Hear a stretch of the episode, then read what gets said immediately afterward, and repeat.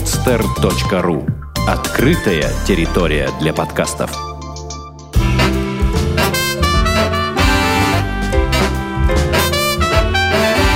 Многоэтажная Америка.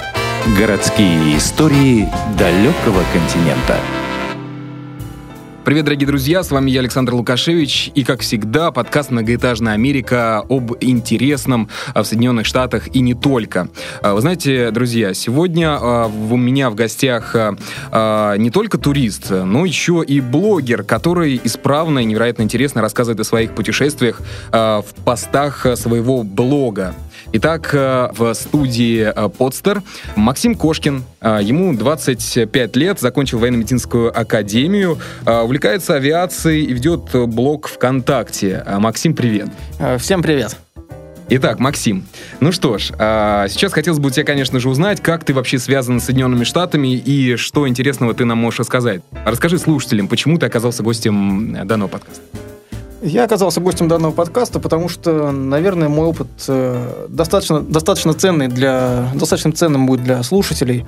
В Америке оказался э, гораздо более простым путем, чем те, кто мечтают вот, о Нью-Йорке, мечтают о том, чтобы увидеть там, статую, свободу, статую свободы. Мне в этой жизни повезло. Мои родственники в начале 90-х годов переехали жить в Америку, поэтому по пути наименьшего сопротивления просто грешно было туда хотя бы раз не съездить. А в первый раз, когда я там, там очутился, я понял, что это та страна, которую нужно посещать еще раз и еще раз, исследовать ее заново и заново, смотреть, изучать, разговаривать с людьми, бывать в разных городах. И теперь, в принципе, я уже, наверное, не могу остановиться. И практически каждое лето я вот так вот езжу отдыхать э, к моей бабушке. Вот ты, кстати, интересно сказал. Бабушке сколько лет? Бабушке моей, наверное, лет 65. Но а прабабушке? Да, да, до сих пор жива прабабушка. Ей э, вот недавно исполнилось 90 лет. Сейчас я скажу, наверное, уже даже 91 или 92 года. Уезжала она туда, я вот это прекрасно помню этот момент. Э, уезжала она, выглядела она, конечно, честно скажу, не очень. Это было, наверное, лет практически 15-20 назад.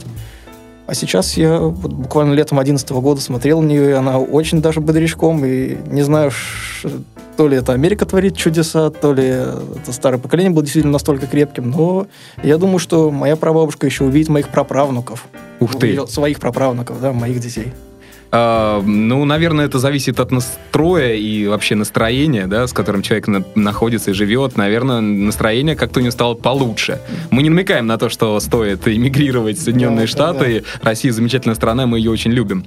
Uh, хорошо, uh, то есть э, у тебя там много родственников, получается, да? Ну, да, фактически. А в каких, в каких городах да. они живут? Вот здесь, э, наверное, чуть отдалюсь от вопроса. Начну с того, что вообще, когда э, люди эмигрировали в какую-то другую страну, э, это сложилось так достаточно давно, они селились всегда у воды.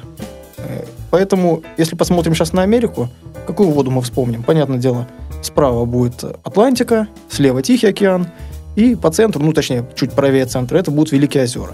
Соответственно, теперь давайте посмотрим, где живут русские. Справа это Нью-Йорк. Брайтон-Бич. Брайтон-Бич, да. Слева это Сан-Диего. И Великие озера — это Милуоки. Это столица э, штата Висконсин. Это примерно 200 километров э, выше Чикаго, если так сориентироваться. То есть, опять же, это около воды. Угу. Вот, и, собственно, ну, наверняка и в Чикаго, и Сан-Франциско, и в Лос-Анджелес да, живут, Нет, живет очень много русских. Да. Ну, вот э, исторически сложившиеся такие вот русские районы э, характерные, это вот, э, ну, насколько мне известно, это вот эти вот три города. Конечно, русские общины есть практически везде, как и, в принципе, ну, как Чайна-тауны, как и, там французские, там, итальянские, ну, практически, опять же, Нью-Йорк Биг Apple, да, mm-hmm. большое яблоко, да, и, в принципе, вся Америка состоит там из тысяч. Кстати, Ильф и Петров в 1935 году э, рассказывали о русской общине, которая живет э, на холмах э, близ, ряда, э, близ города Сан-Франциско. Они были разряжены, э, одетые в те вот русские, э, русско-народные э, одежды и пели русские песни. Э, то есть э, было вообще удивительно, конечно, нашим писателям-комедиантам увидеть это, это, это все рядом с таким городом, как Сан-Франциско, и на на американской земле. А, угу, хорошо. А, интересно вот а, узнать, какие города а, Соединенных Штатов а, отложились в твоей памяти вот особенным образом? Ну, наверное, начну вообще с того, что вообще, естественно, как и любой человек, который приезжает в Америку, первым делом посетить Нью-Йорк. Про Нью-Йорк можно рассказать сколько угодно. Естественно, да, я могу сказать, что он отложился в моей памяти. Но, наверное, я бы выделил два города, которые мне больше всего понравились в США. Это Филадельфия и э, маленький городок Ки-Уэст. Э, Филадельфия запомнилась мне тем, что это какой-то удивительно тихий, чистый, спокойный город, живущий совершенно своей жизнью, хотя находится он практически недалеко от Нью-Йорка. То есть, ну, там 4 или 5 часов на Грейхаунде, кажется, ехать. Э, до него, в общем-то, достаточно мало людей добирается. Все Нью-Йорк, Вашингтон, понятно, Лос-Анджелес, Сан-Франциско, Чикаго. Э, в Филадельфии мало кто бывает.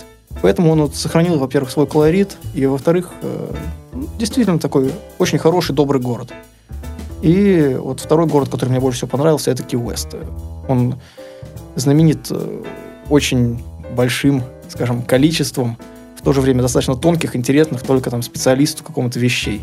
Давай, давай, Максим, да, сейчас не будем про, да, про QS. буду углубляться. А, мы Хорошо. сейчас, а, я думаю, что в этом подкасте очень много будем разговаривать об этом городе. Сейчас хотелось бы а, вскользь затронуть некоторые темы, например, тему транспорта. Вот ты сейчас обмолвился о компании, которая называется Greyhound. Mm-hmm. Она очень и очень старая. Она была, существовала, кстати, в то время, когда наши писатели Ильф и Петров посещали э, эту страну Greyhound, да, как они говорили, серая борзая, которая нарисована именно э, на автобусе. Э, вот э, я, кстати, тоже путешествовал на этом автобусе из Нью-Йорка в свой штат э, Мэн, да, на север.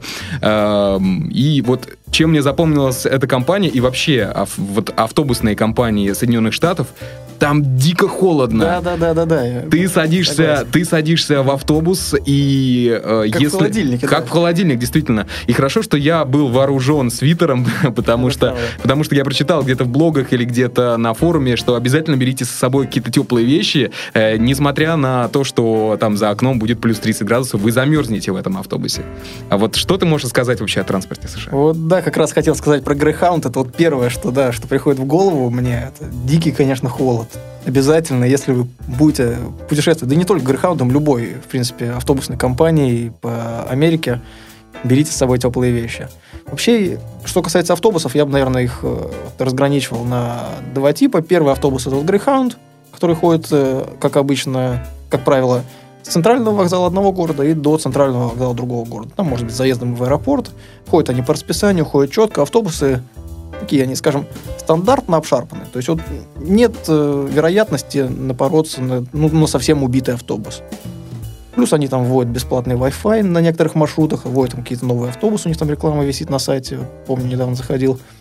И вторые автобусные линии это так называемые китайцы. Китайцы ходят, соответственно, из Чайна-тауна одного города в Чайна-таун другого города. То есть у них получается не только свои районы в американских городах, но еще и своя транспортная система. Своя такая транспортная система специфическая. Я китайцами ездил э, два или три раза. Э, все эти три раза китайцы опаздывали. Э, все эти три раза автобусы были чуть-чуть пообшарпаннее, чем Greyhound. Но все эти три раза они были значительно дешевле. То есть, если цель бюджетно посетить США, то можно выбирать китайцев. И в чем их большой плюс?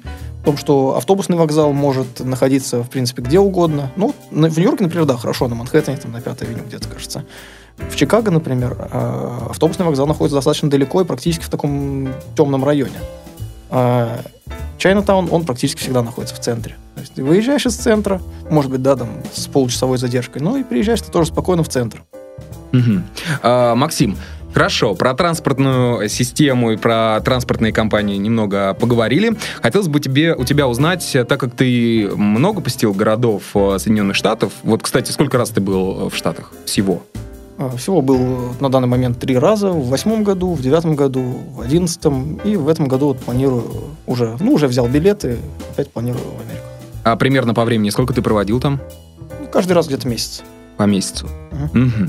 А, ну, наверняка за м, три раза посещения этой страны ты мог, э, и, и, имел, так скажем, возможность общаться с э, американцами, и наверняка много общался. За месяц э, можно много о них узнать. Вот что ты можешь сказать об этих людях? Э, как они отличаются от нас? Чем, чем они отличаются от нас? Э, вот какие отличительные особенности?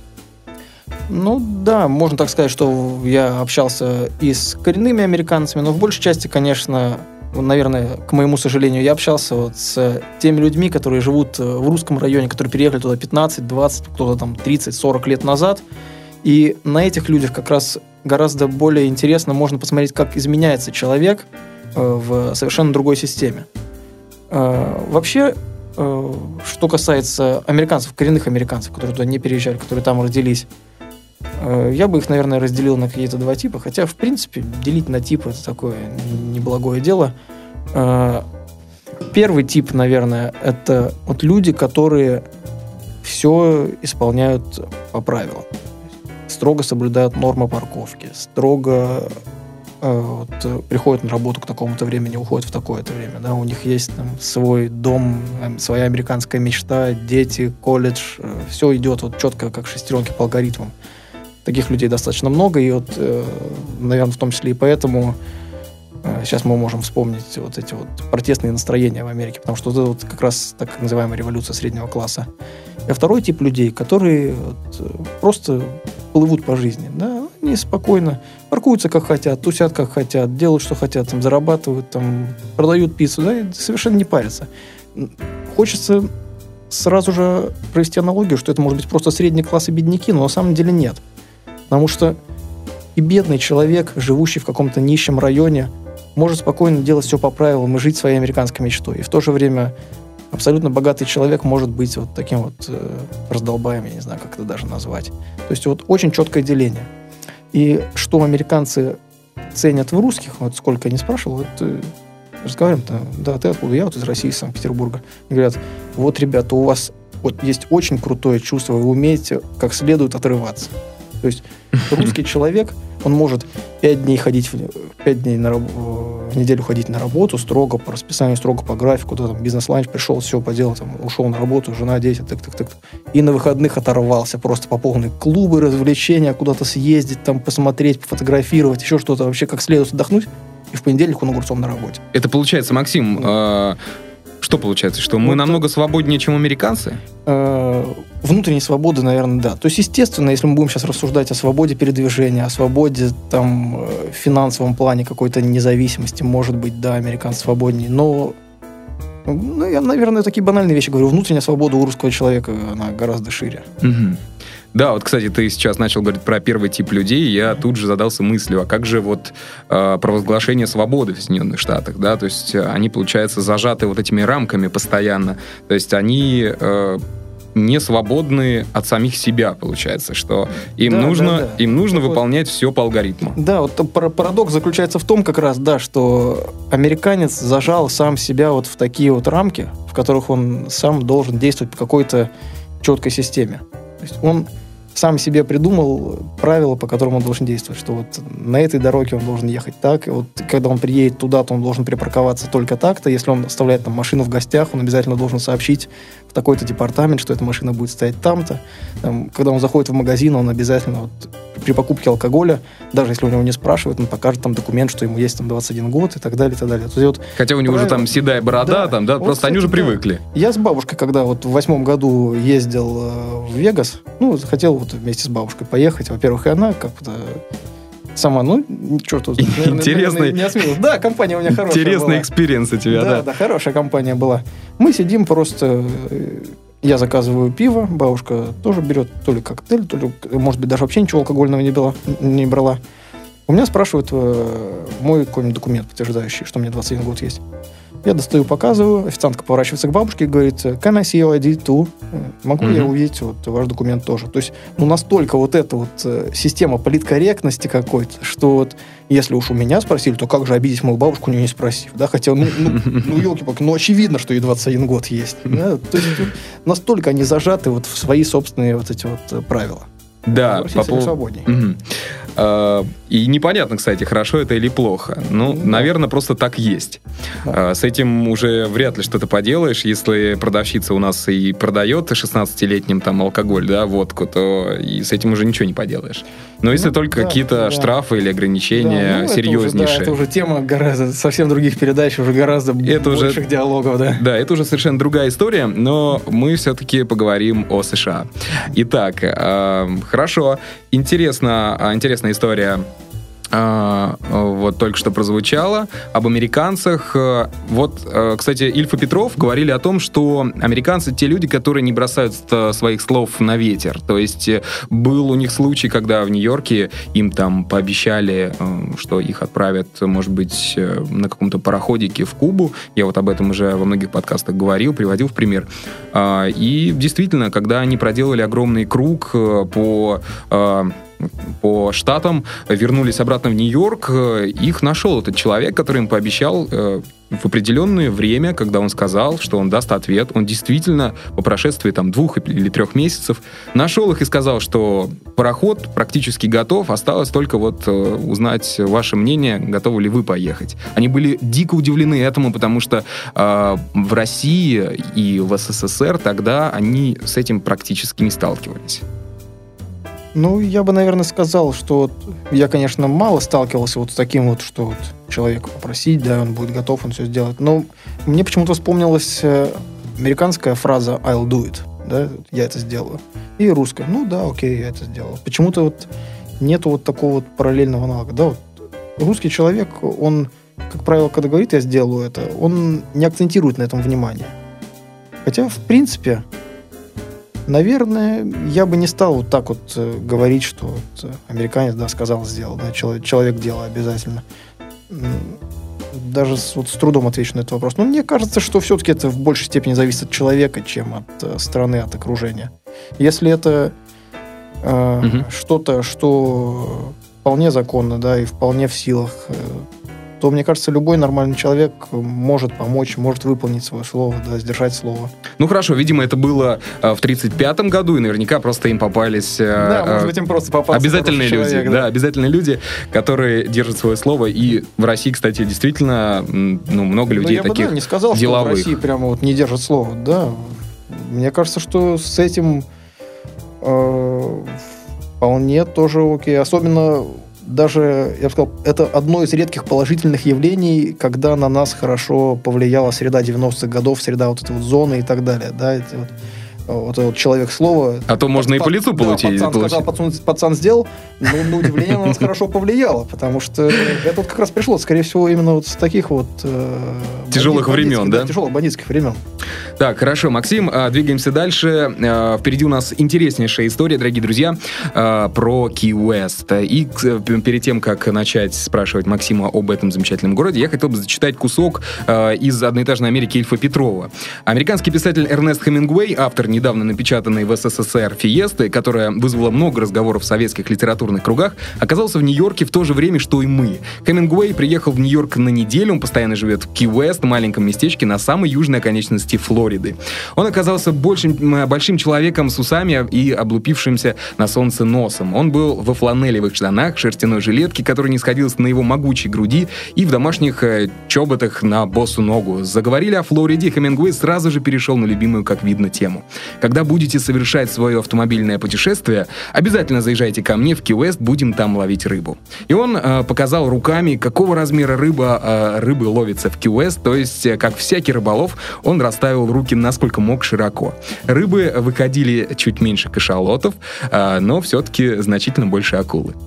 А, вот... Э, вот отличная история, да. Хорошая история про Хемингуэя, про Ильфа Петрова и, и про город Ки-Уэст. И остановимся все-таки на городе Ки-Уэсте. Э, расскажи, где находится, как туда попасть и какие у тебя были первые ощущения, когда ты туда въехал?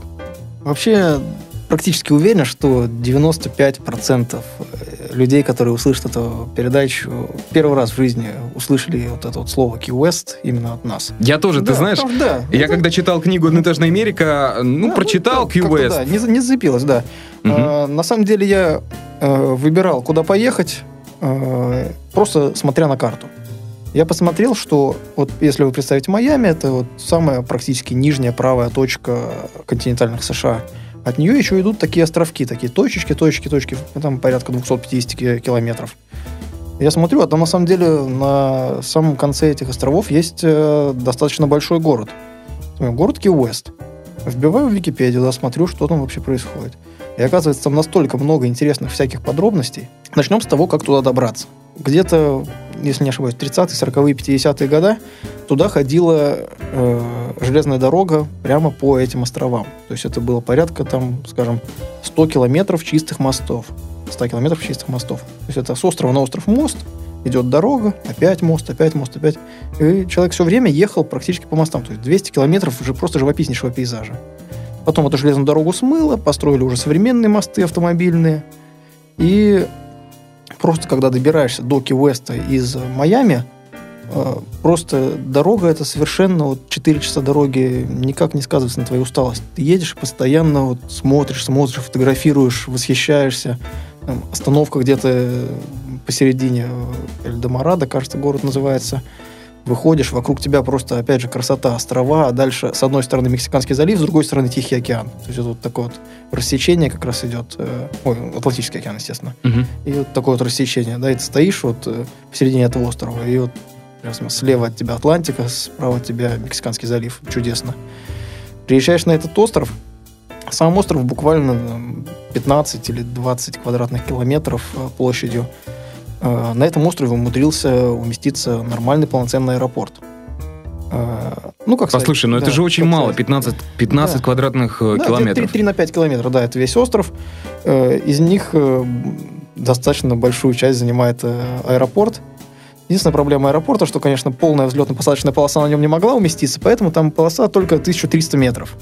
Э, Летают оттуда самолеты примерно раз в час, большинство рейсов до Майами, то есть просто, ну, добросить пассажиров уже до ближайшего серьезного аэропорта, откуда бы они уже дальше могли, могли разлететься. И единственный рейс на э, нормальном пассажирском, современном пассажирском самолете, не турбовинтовом, не турбовентиляторном совершает э, Дельта до Атланты. Один рейс. Я напомню, что Максим Да. увлекается авиацией, поэтому да, очень я- много терминов да, э, да, интересных можно Ну, услышать. Дель- Delta Airlines это Airlines крупнейшая мировая компания. Мгм. Соответственно, я, я, естественно, захотел улететь именно Дельта, именно в Атланту, дальше с пересадкой уже по моему дальнейшему маршруту. Э, Дельта ставит условие, нельзя с собой брать э, на этот рейс э, больше одной сумки сдавать в багаж, потому что иначе самолет просто не улетит с Ки-Уэста, если все сдадут больше одной сумки. Интересная особенность. Максим, а вот, вот ты когда начал рассказывать, что сколько, 400 миль, да, длится дорога по вот этим островам? Нет, 4, часа где-то это 250 километров, 200 километров. 250 Да, километров. Да, да, да, где-то так. А, Хорошо, вот э, пока ты, э, как только ты въезжаешь на вот эти мосты, да, на дорогу между островами, не появляется чувство страха, что ты удаляешься от э, континента и врезаешься в океан, А, что, не дай бог, какой-нибудь э, небольшой даже шторм или какой-то ураган, и этот остров может быть просто смыт вместе с дорогами. Э, Я вот думал об этом. Такие чувства у меня возникали, когда я первый раз попал в США, потому что вот чувство монументальности конструкции, смотришь, например, на Empire State Building или еще на какой-то небоскреб и думаешь, как же это все держится на обычных железяках. И думаешь, вот это же все упадет, а вдруг меня там куда-то смоет, а вдруг у меня там эта палка ударит, а вдруг вот это стекло, на котором я стою, не выдержит, а я провалюсь. Спустя какое-то время это проходит, ты начинаешь доверять вот этим всем гениальным вещам конструкторской мысли. И я ехал, в принципе, уже вполне спокойно.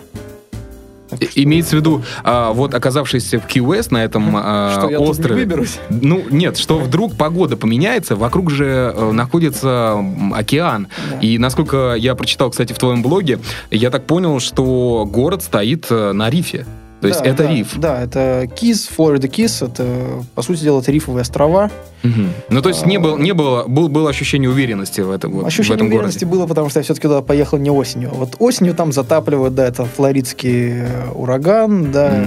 Там может действительно просто там смыть часть острова и так далее. Там маяк стоит прямо по центру острова, чтобы она вся случайно не смыла вот в очередной там сентябрь, октябрь, ноябрь.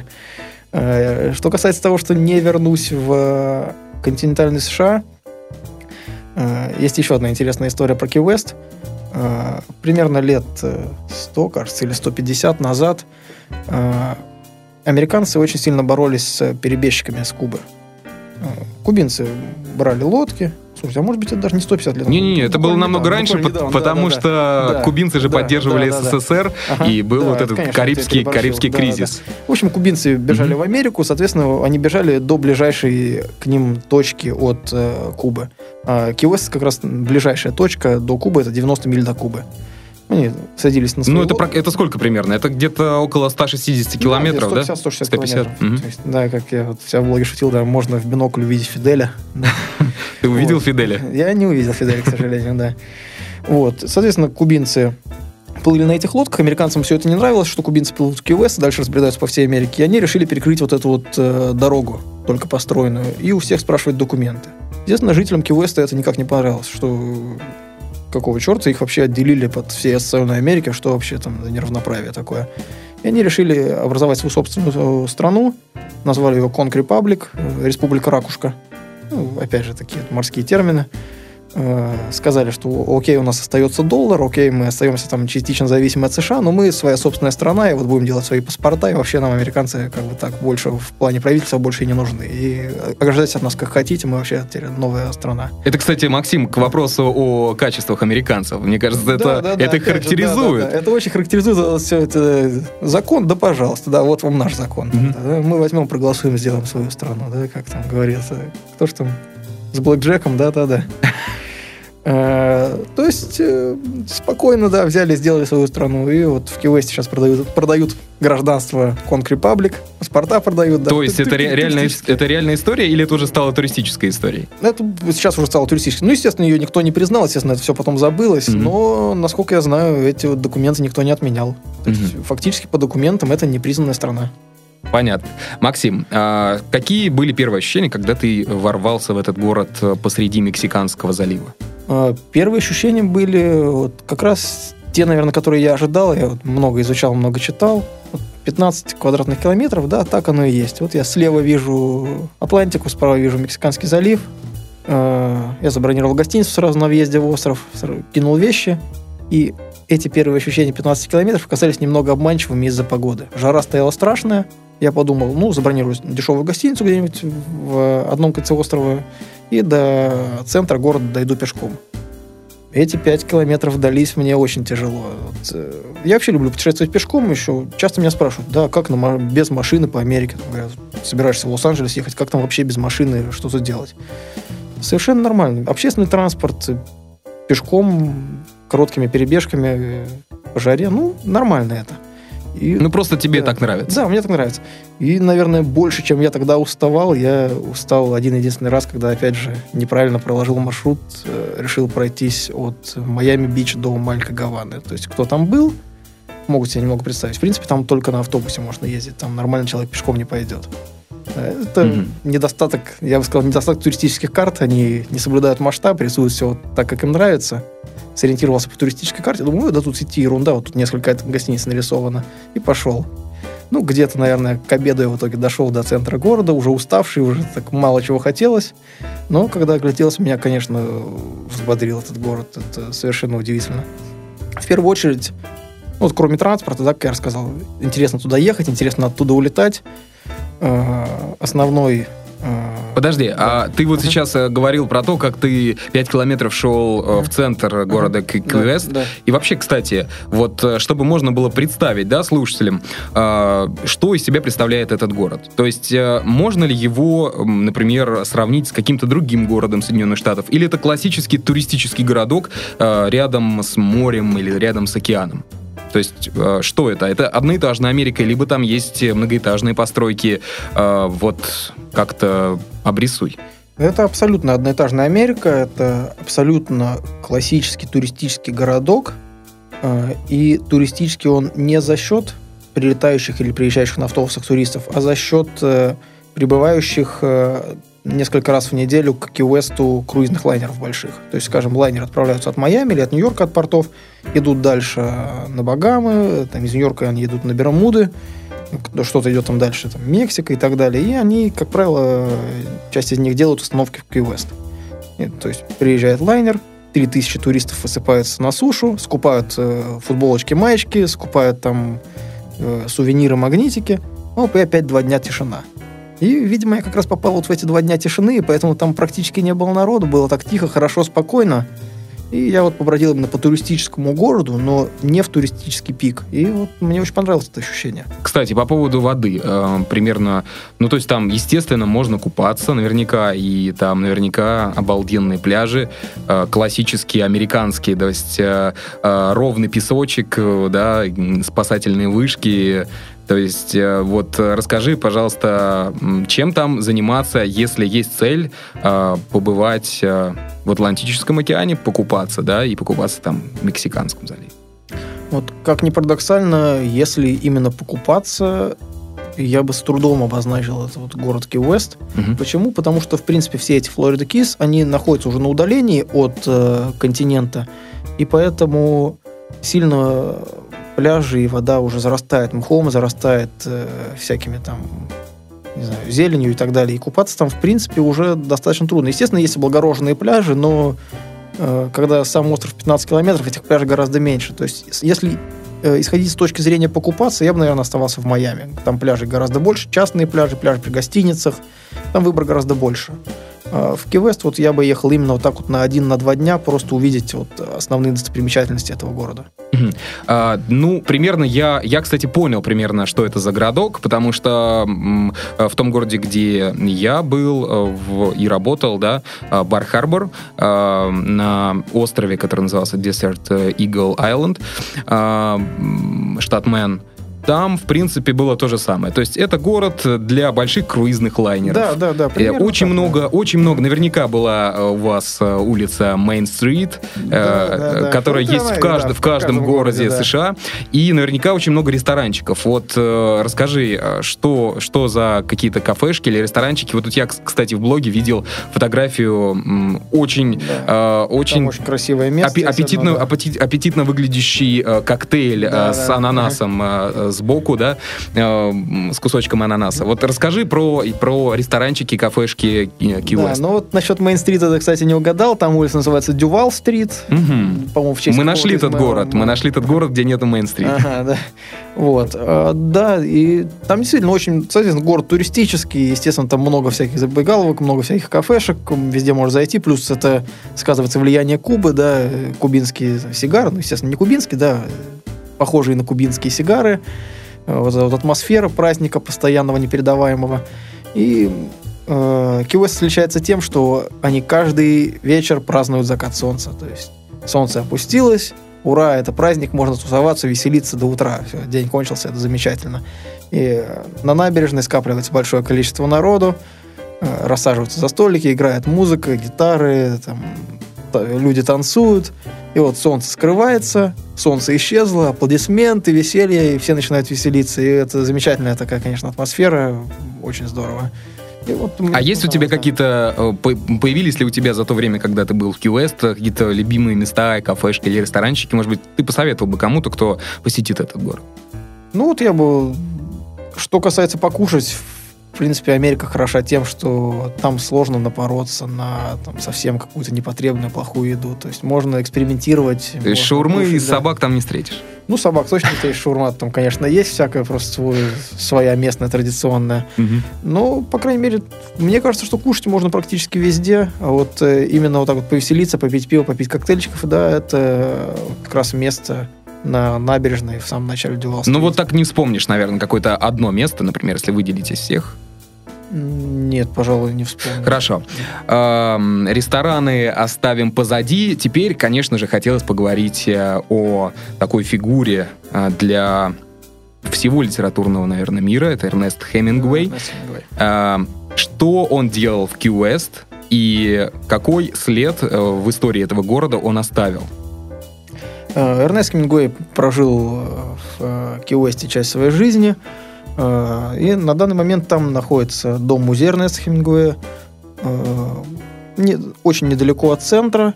И Это, пожалуй, лучший музей, который я когда-либо видел. Почему? Потому что самому музею Эрнеста Хемингуэя там уделена такая малая часть. То есть висят фотографии, оставлена мебель, да, я вот смотрю там, вот кровать Хемингуэя, да, вот там портрет Хемингуэя написанный кем-то, вот там... Вот здесь он сидел, да? да? вот здесь он сидел, да. Из этой тарелки он Да, ел. да, да. И Так. за этим всем так особо не смотрят. Ну, музей музей Хемингуэя. Но во всем этом музее живут там 50 или 60 или, может быть, 70 э, кошек и котов. И это совершенно удивительное ощущение. Ходишь, они трутся в тебя, они тебя совершенно не боятся. Э, коты прыгают на руки, и в то же время наоборот могут там зашипеть на тебя. А что это за коты? Откуда они там а взялись? коты эти, в том-то и дело, что коты эти особенные. У каждого из этих котов... Чем они э, особенные? Да, у каждого из этих котов на лапах по 6 пальцев. Это шестипалые коты. Ничего себе! То есть эти коты могут показывать класс, да? То есть, получается, большой палец. Э, У Эрнеста Хемингуэя э, был шестипалый кот, и считается, что это вот потомки того самого шестипалого кота. Хотя я спрашивал у работников музея, естественно, да, это не все потомки. Э, Рыжие коты из Да. соседних домов тоже забегали сюда. Да, э, да, да. Обычные коты, но, да? С пятью скажем, пальцами. Если кто-то там поз- позвонит в этот музей и скажет, вот, ребята, у нас есть шестипалый кот, и мы хотим ему счастливой жизни, не хотите ли вы взять его к себе в музей, то они, как правило, не отказывают, и количество шестипалых котов еще увеличивается еще на одного. И весь этот музей сконцентрирован вот именно на котах. Э, Есть кладбище кошачье, где их всех в конце хоронят. Э, Есть вот этот вот значок, где кот показывает свои шесть пальцев, и знаете, да, как написано give 5, типа дай 5, да, там написано give 6, дай 6. У тебя есть этот магнитик на холодильнике? Естественно, да, я не удержался, купил. То есть совершенно чудесное место, и в принципе там вроде бы кажется банально, да, ну коты и коты, но там реально можно вот провести полдня. Это парк, бассейн, и э, такое ощущение, что вот, как говорят, да, чем отличается кот от собаки, что ты приходишь домой, собака тебе радуется, привет, хозяин, ты пришел, я тебе скучал, а кот, да, вот он, ты приходишь домой, сидит на диване такой, ну чего, пришел, ну давай, корми меня, раб? И вот такое ощущение, что вот это реально вот дом-музей Хемингуэя, он принадлежит котам, а все остальное вокруг это обслуга котов.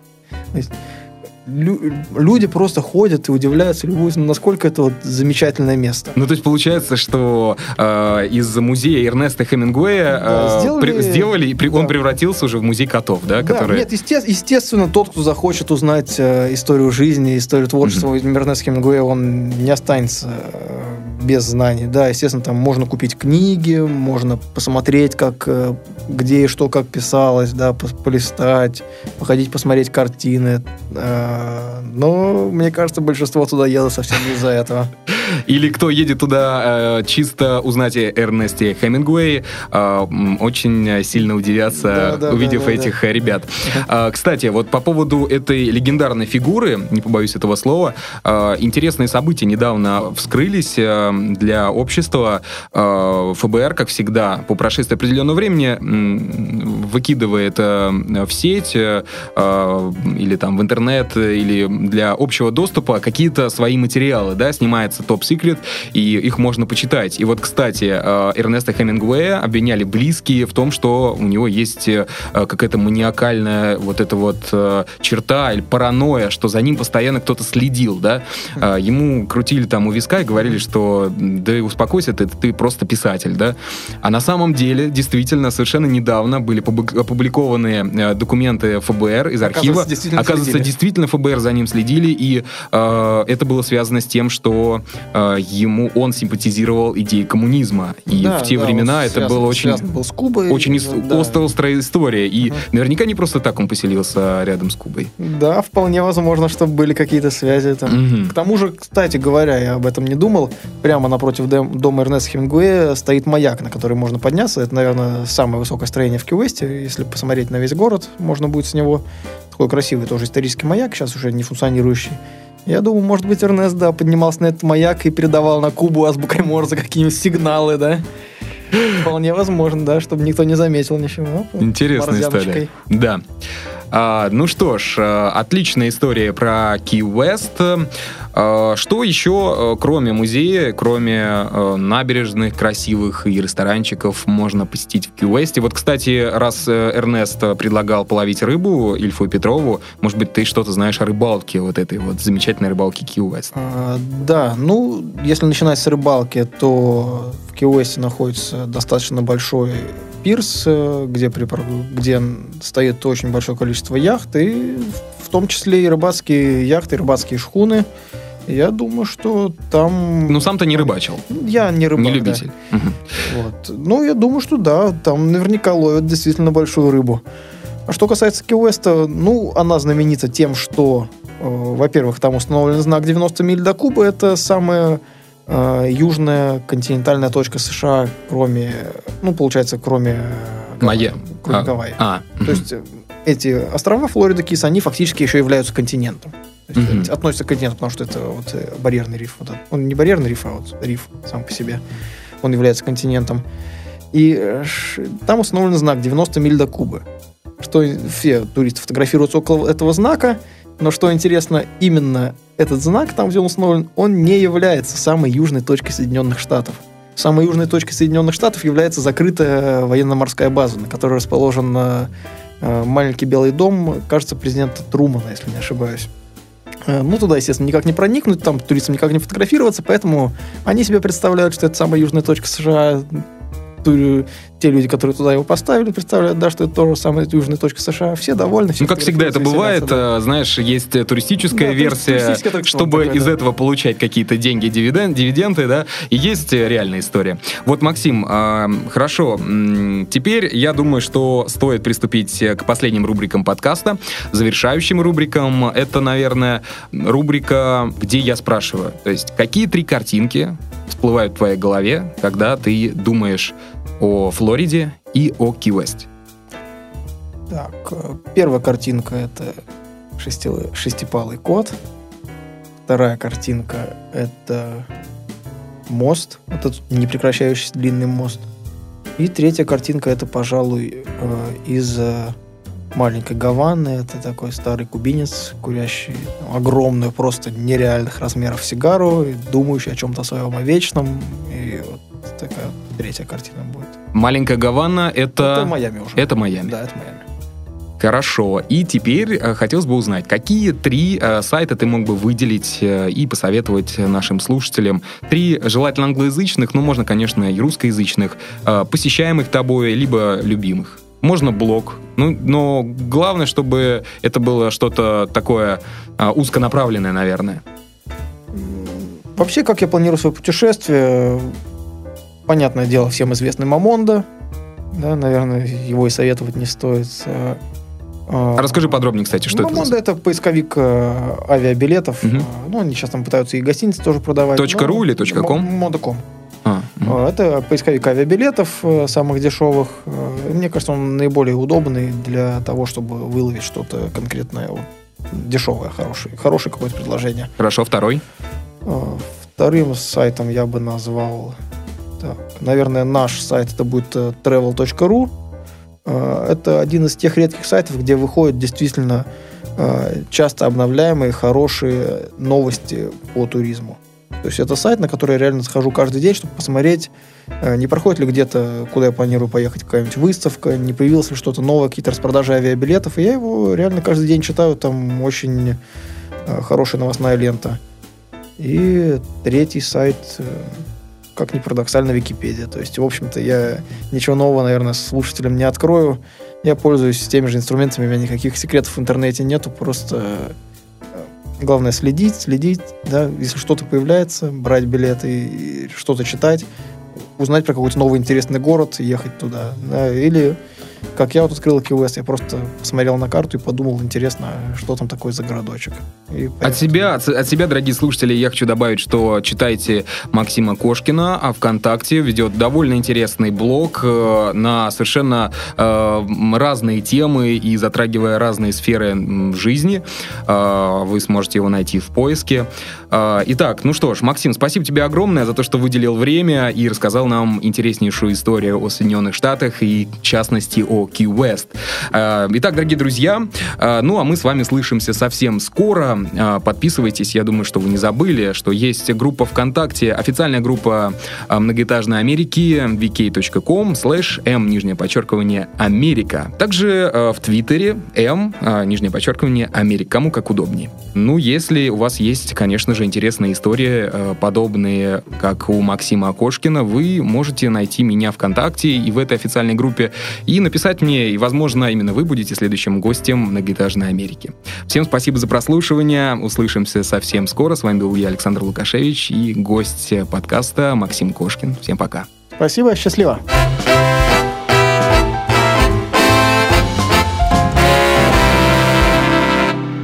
Сделано на podster.ru Скачать другие выпуски подкаста вы можете на podster.ru